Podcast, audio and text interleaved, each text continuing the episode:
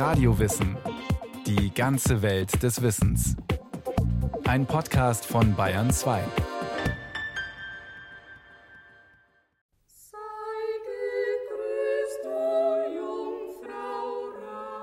Der Mythos der Jungfrau repräsentiert etwas, was offenbar auch in der Moderne eine wichtige Rolle spielt, nämlich Stärke, Widerstandskraft, Unabhängigkeit. Jemand, der unschuldig ist, aber gleichzeitig sehr reizvoll und sehr attraktiv. Die Jungfräulichkeit hängt auch eng zusammen mit einer Herrschaft über den weiblichen Körper.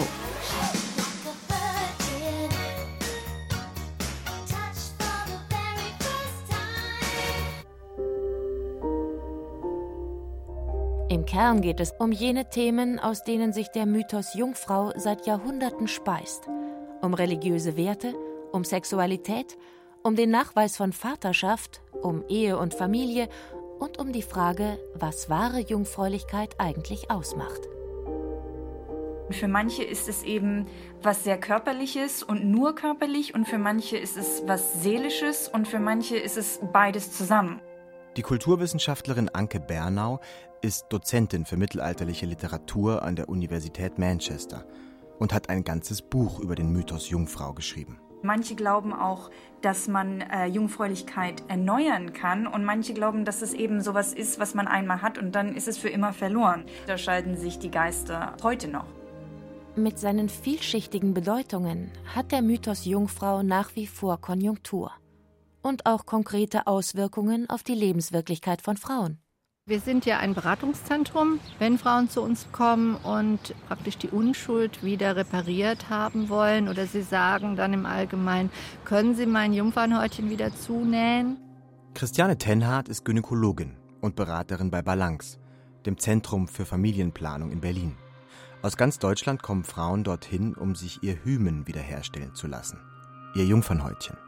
Die meisten haben einen muslimischen Hintergrund, also sind relativ liberale, gut ausgebildete Frauen.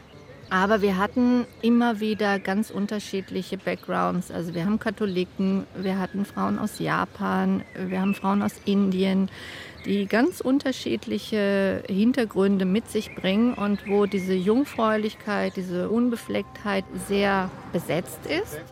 Oft, sagt Christiane Tenhardt, hätten die Frauen einen kulturellen Hintergrund, in dem vorehelicher Sex als sündig oder unehrenhaft gilt. Vor allem für Frauen. Viele glauben, sie müssten das Jungfernhäutchen als eine Art Pfand mit in die Ehe bringen. Sie denken, ihr zukünftiger erwarte ein blutbeflecktes Laken als Keuschheitsbeweis. Christiane Tenhardt rät den Frauen generell von einer OP ab und versucht im Gespräch aufzuklären. Ich hatte jetzt eine ganz nette Konstellation. Es kam eine Frau, die wollte sich über die Hymen-OP informieren und sie kam mit einer Freundin. Und ich versuche dann immer auch die Freundin mit einzubinden, sage ich, wie ist das denn bei Ihnen oder wie sehen Sie das? Ach, sagt sie, bei mir war das gleiche Problem, aber ich habe dann geheiratet und wir hatten die erste Nacht und ich habe nicht geblutet und mein Mann hat kein Wort drüber verloren. Ich hatte einen wahnsinnigen Schiss, was jetzt passiert, aber es ist gar nichts passiert. Die Mehr vom Jungfernhäutchen. Bis heute hält sich hartnäckig die Überzeugung, Jungfräulichkeit sei bei Frauen körperlich nachweisbar. Durch das Hymen, das angeblich wie ein Siegel die Vagina verschließt und beim ersten Geschlechtsverkehr geöffnet wird. Eine Ansicht, die seit dem 15. Jahrhundert überliefert ist. Doch Mediziner haben hinreichend belegt, dass das Hymen, eine Gewebefalte, nicht als Nachweis für Jungfräulichkeit taugt. Die Anatomie des Jungfernhäutchens ist von Frau zu Frau verschieden. Manchen fehlt es. Bei anderen ist es auch nach einer Geburt so intakt wie vor dem ersten Geschlechtsverkehr. Auch im Mittelalter hatten Mediziner, Theologen und Naturphilosophen nach körperlichen Zeichen für Jungfräulichkeit geforscht. Anke Bernau ob eine Jungfrau errötet oder nicht oder ob sie beim Urinieren gewisse Geräusche macht oder nicht oder ihre Brüste sind anders geformt als bei einer Frau, die Geschlechtsverkehr hatte. Also man hat immer versucht, körperliche Merkmale zu finden, aber es war nicht so an einem Ort festgemacht. Woher rührt diese leidenschaftliche Suche nach eindeutigen Keuschheitszeichen?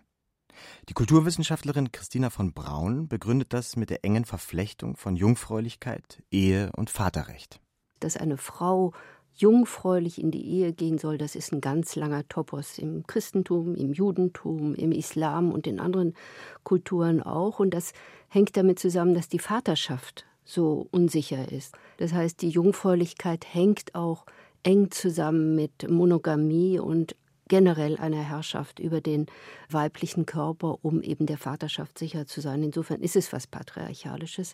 Innerhalb der patriarchalischen Ordnung geht die Jungfrau durch Heirat und Sexualität in den Besitz ihres Ehemanns über. Dieser sieht in der Jungfräulichkeit der Ehefrau die Legitimität seiner Nachkommen gesichert. Der Körper der Jungfrau ist nach diesem Prinzip eng mit der Integrität und dem Ansehen der Familie verbunden. Ist ihr Körper und damit ihr Ruf beschadet, ist es auch mit der Familienehre dahin. Seit Jahrhunderten also wird die Jungfräulichkeit als ein körperlicher Zustand verstanden. Dennoch waren und sind es vor allem religiöse Vorstellungen, die den Mythos Jungfrau prägen. Schon antike Göttinnen wie Hestia, Artemis oder Athene galten als Jungfrauen. Die jungfräulichen Priesterinnen der Göttin Vesta genossen im alten Rom viele Privilegien und hohes Ansehen. In allen monotheistischen Religionen, aber auch im Hinduismus und Buddhismus wird Jungfräulichkeit geschätzt, als Moment der Askese, der Selbstkontrolle, als ein sich annähern an das Göttliche. Doch erst das Christentum verklärt die Jungfräulichkeit zu einer Art höheren Daseinsform. Innerhalb der frühen Kirche etablierte sich neben dem Mönchstum ein eigener Stand der sogenannten Virgines Consecrate, der geweihten Jungfrauen. Christina von Braun Sie bedeutet in der christlichen Religion zum Beispiel, ich verheirate mich mit Christus oder ich verheirate mich mit Gott. Ich opfere meinen Körper und seine Sexualität, um mich Gott zu opfern. Eigentlich ist da auch so ein Unsterblichkeitsmythos äh, darin, dass man sich herauslösen kann aus dem Zyklus menschlichen Lebens. Die Jungfrau galt im frühen Christentum als ein Bindeglied zwischen menschlichem und göttlichem. Für den Kirchenvater Gregor von Nyssa, der im vierten Jahrhundert nach Christus lebte, ist die Jungfräulichkeit Voraussetzung für das, was er das engelgleiche Leben der Asketen nennt. Spätantike Kirchenlehrer und mittelalterliche Theologen erklärten die Jungfräulichkeit zum erhabensten Zustand überhaupt. Laut antiker Mythologie konnte die Göttin Hera ihre Jungfräulichkeit beliebig oft verlieren und immer wieder erneuern. Auch im Judentum und Islam wird die Jungfräulichkeit als ein vorübergehender Zustand betrachtet. Beide Religionen idealisieren Keuschheit, allerdings nur für den Lebensabschnitt vor der Ehe. Erst das Christentum verherrlicht die lebenslange sexuelle Enthaltsamkeit. Vorbild dafür war Christus selbst. Nachahmen sollten ihn in puncto Jungfräulichkeit vor allem Frauen. Das Leben als Virgo, als Braut Christi, so die Überzeugung der Kirchenväter, könne Frauen verbessern. Eine Denkweise, die nicht überrascht. Galten Frauen nach den medizinischen Theorien dieser Zeit doch als körperlich minderwertig und unrein. Die Theologen erklärten Frauen zudem zu geistig minderwertigen Geschöpfen. Sie stünden näher zur Natur, also zum Sinnlichen, vermeintlich primitiven und unzivilisierten. Frauen seien eher triebgesteuert, Männer dagegen willensstark und vernunftorientiert. Durch ein Keuschheitsgelübnis, so der spätantike Kirchenlehrer Hieronymus, könne eine Frau dem Mann ähnlicher und damit vollkommener werden. Eine Überzeugung, die sich in zahlreichen Geschichten über Jungfrauen in Männerkleidung widerspiegelt. Die wohl bekannteste ist die Legende von Jeanne d'Arc, die Jungfrau von Orléans. Sie kämpfte im 15. Jahrhundert in Ritterrüstung gegen die englische Fremdherrschaft in Frankreich. Wahre Jungfräulichkeit allerdings, schreibt der Kirchenlehrer Ambrosius, beschränke sich nicht allein auf sexuelle Abstinenz. Zur äußeren Reinigkeit müsse die innere Tugend hinzutreten. Eine Jungfrau war demnach immer in Gefahr, von dem Weg der Enthaltsamkeit abzukommen. Befand sie sich doch, so die Vorstellung, in einem ständigen innerlichen Kampf um die Keuschheit zwischen Lastern und Tugenden. Religiöse Schriften ermahnten zur Wachsamkeit. Frauen sollten fasten, ihr Haar verschleiern und hart arbeiten, um ihre prekäre seelische Jungfräulichkeit zu wahren. Denn sonst drohe Schlimmes. Auch wenn du, Jungfer, körperlich noch unversehrt bist, verkaufst du dich an den Höllenteufel, wenn du tief in deinem Herzen Stolz, Neid oder Zorn, Habgier oder einen schwachen Willen trägst. Theologen empfahlen Frauen, sich die Gottesmutter Maria als Vorbild zu nehmen. Maria begegnet ihnen als Tochter, Ehefrau, Mutter und Jungfrau. Laut katholischem Dogma ist sie selbst jungfräulich empfangen und von der Erbsünde befreit.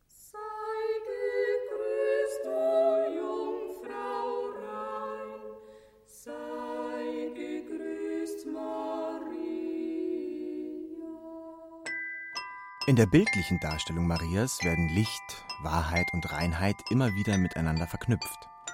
Ihre Schönheit wird mit der Morgendämmerung verglichen, mit dem Glanz der Sterne oder des Mondes. Sie verkörpert die Unschuld vor dem Sündenfall und nach dem jüngsten Gericht. Maria, die süße, reine, gütige, barmherzige. In der Figur Mariens vereinen sich verschiedene und eigentlich unvereinbare Weiblichkeitsideale, Ihre außerordentliche Weiblichkeit ließ die vermeintlichen Makel anderer Frauen nur noch stärker hervortreten. Hier die heilige Jungfrau, da ihr negativer Gegenpart, die sündige und sexuell aktive Frau. Die Idealisierung der Jungfrau bewirkte, dass weibliche Sexualität jahrhundertelang mit einem Nimbus von Sünde, Unmoral und Ehrlosigkeit umgeben war. Die Stereotypen Jungfrau und Hure sind zwei Seiten einer Medaille. Die eine bedingt die andere. Andererseits war das christliche Lebensmodell Jungfrau in seinen Anfängen durchaus radikal und im spätantiken Rom ähnlich provozierend wie die Hippie-Bewegung der 1960er Jahre. Insbesondere Frauen konnten durch das Keuschheitsgelübde an Ansehen und Einfluss gewinnen. Christina von Braun die Frauen spielten eine ganz wichtige Rolle in den ersten ein, zwei Jahrhunderten des Christentums, auch dadurch, dass sie sich einem Gesetz der Antike widersetzten. Dieses Gesetz besagte, dass der männliche und der weibliche Körper seine Fortpflanzungsfähigkeit der Gesellschaft schuldete. Und diese Frauen des ganz frühen Christentums führten das aus, was ein Historiker mal den Boykott des Schoßes genannt hat. Also sie weigerten sich Sexualität zu haben und sie weigerten sich auch Kinder in die Welt zu setzen, um dieses Gesetz der Antike zu durchbrechen. Um einer arrangierten Heirat zu entgehen, ein wenig Unabhängigkeit zu gewinnen oder Privilegien, die sonst Männern vorbehalten waren, wählten römische Aristokratinnen ein Leben als Jungfrau. Später, im Mittelalter, hatten Frauen als Klosterschwestern Zugang zu Bildung und Macht. Sie konnten ein Handwerk erlernen oder sogar Äbtissin werden.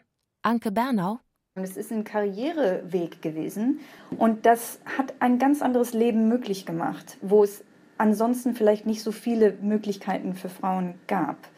Und von daher, wenn man sich überlegt, wie viele Frauen gestorben sind, wenn sie Kinder gebaren, dann war das schon eine interessante Entscheidung. Das belegen auch viele mittelalterliche Schriften über die Jungfräulichkeit. Das Traktat Holy Maidenhood also heilige Jungfräulichkeit aus dem frühen 13. Jahrhundert, beschreibt recht drastisch, was Frauen von einem Ehemann zu erwarten hätten. Er tadelt, schilt und erniedrigt dich auf schimpfliche Weise. Schändlich nimmt er dich wie ein Wüstling seine Hure, schlägt dich und verprügelt dich wie einen gekauften Sklaven und geborenen Leibeigenen. Und ich frage weiter, was hat die Frau für ein Leben, wenn sie hereinkommt, ihre Kinder schreien hört den Topf auf dem Feuer überkochen sieht, und der Rüpel von Mann murrt vor sich hin. Ein Leben als Jungfrau konnte Frauen also konkrete Vorteile bringen. Im 16. Jahrhundert nutzte Königin Elisabeth I. von England die Jungfrauensymbolik für machtpolitische Interessen. Durch ihre Selbstinszenierung als Maiden Queen, als jungfräuliche Königin, rein diszipliniert und integer, sicherte sie sich 45 Jahre lang eine stabile Herrschaft. Wie soll man als Frau sonst so eine Position halten können? Es war ja sehr ungewöhnlich. Und sie wollte nicht heiraten. Und sie musste dann aber auch irgendwie zeigen, dass sie nicht die Schwächen einer Frau hat, dass sie nicht von ihren Emotionen nur geleitet wird, dass sie wichtige politische Entscheidungen treffen konnte, dass sie Autorität mit ihrem Körper verbinden konnte. Und das konnte sie durch diese Jungfräulichkeit. Diese Idee, dass eine Jungfrau, weil sie eben diesen geschlossenen Körper hat, dass sie dadurch eine gewisse Stärke hat und eine gewisse ja, Männlichkeit, aber in diesem Falle positiv verstanden, dass sie ihrer Weiblichkeit nicht erliegt. Unabhängige Jungfrauen wie Elisabeth wurden allerdings nicht nur bewundert. Sie galten auch als bedrohliche Mannweiber, schienen sie doch die etablierten Geschlechterhierarchien in Frage zu stellen. So wurde die jungfräuliche Kriegsheldin Jeanne d'Arc posthum einerseits als vorbildliche Märtyrerin und Patriotin verehrt, andererseits als religiöse Fanatikerin, Hysterikerin und Lesbe verunglimpft. Für ihren schon zeitlebens gepriesenen Mannesmut landete sie schließlich auf dem Scheiterhaufen. Da sie sich Ehe und Mutterschaft verweigerten, wurden Jungfrauen als potenziell subversiv und als Gefahr für die patriarchalische Ordnung wahrgenommen. Sie wurden beschuldigt, sich unweiblich zu verhalten und dem Gemeinwohl abträglich zu sein, Vorwürfe, die sich im Zuge der Reformation noch verstärkten. In seiner Schrift vom ehelichen Leben pries Luther die Ehe als die eigentlich von Gott gewollte Lebensform, als ein nötig, natürlich Ding. Wer sich gegen die Ehe entscheide, riskiere Hurerei, Ehebruch und stumme Sünd. Jungfräulichkeit wird im Protestantismus zwar als notwendige Vorbedingung für die Ehe geschätzt, aber nicht um ihrer selbst willen. Jungfräulichkeit wurde mit Unfruchtbarkeit und Unproduktivität assoziiert. In theologischen Schriften mehren sich die Geschichten über angeblich perverse Klosterfrauen, denen das Keuschheitsgelübde nur als Deckmantel für umso schlimmere Hurerei diene. In der Literatur boomt das Bild der alten verbitterten Jungfer. Ein Beispiel aus Charles Dickens Roman Große Erwartungen. Und ich sah auch, dass die Braut im Brautkleid verblichen und welk war, wie die Blumen, und dass sich nur in den eingesunkenen Augen ein schwacher Glanz erhalten hatte. Es war zu sehen, dass dieses Brautkleid einst für eine üppige Mädchenfigur gemacht worden war. Jetzt schlotterte es lose um eine verdorrte und eingesunkene Gestalt, die fast nur noch aus Haut und Knochen bestand.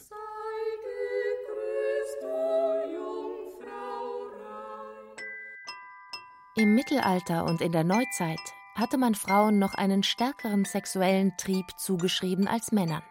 Das änderte sich im 18. und 19. Jahrhundert. Frauen wurden jetzt zunehmend entsexualisiert und zu Hausengeln stilisiert. Jungfräulichkeit war nur noch als vorehelicher Zustand wichtig Frauen seien von Natur aus frigide, da waren sich Mediziner und Theologen einig.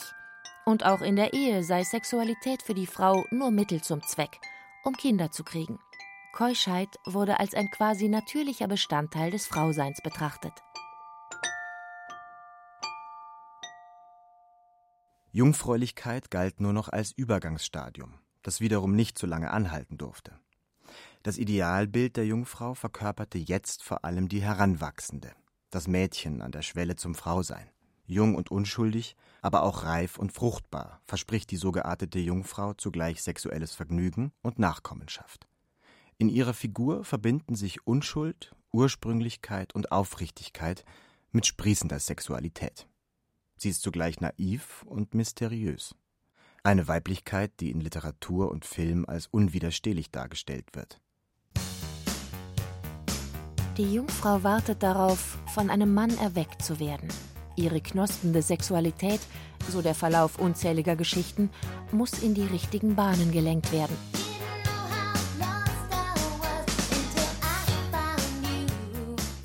Die Entjungferung als männliche Besitzergreifung ist ein Topos, der sich durch die Literaturgeschichte zieht und bis heute zu finden ist, vor allem in Liebesromanen.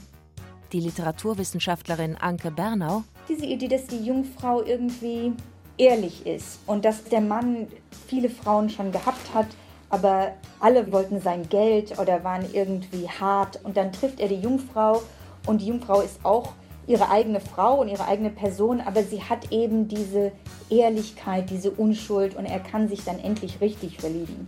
Sie muss erweckt werden, aber sie wartet darauf. Ja? Und er ist der Richtige. Und sie ist auch eine Fantasie. Also sie ist jetzt nicht keusch im Sinne von, wie das früher vielleicht sich vorgestellt wurde. Sie ist absolut sexy, aber sie ist sexy, weil sie nicht wirklich weiß, wie sexy sie ist.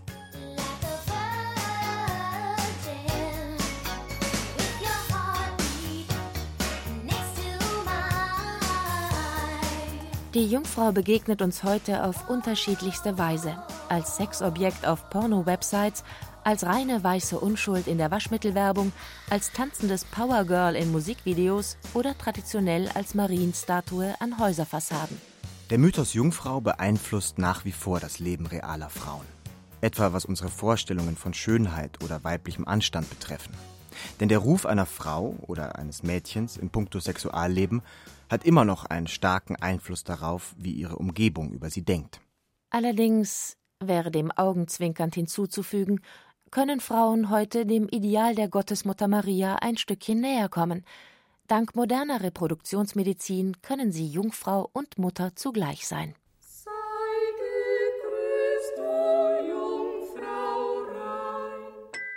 In den USA blühen rund um den Mythos Jungfrau neue Keuschheitsbewegungen auf. Kampagnen wie True Love Waits, wahre Liebe wartet, haben auch in Deutschland Fuß gefasst. Vielen Teenagern ist es heute eher peinlich zuzugeben, dass sie noch Jungfrauen sind. Die Anhänger der Keuschheitskampagnen entziehen sich diesem sexuellen Leistungsdruck durch die Entscheidung für voreheliche Enthaltsamkeit. Den Initiatoren dieser Bewegung geht es allerdings um etwas ganz anderes.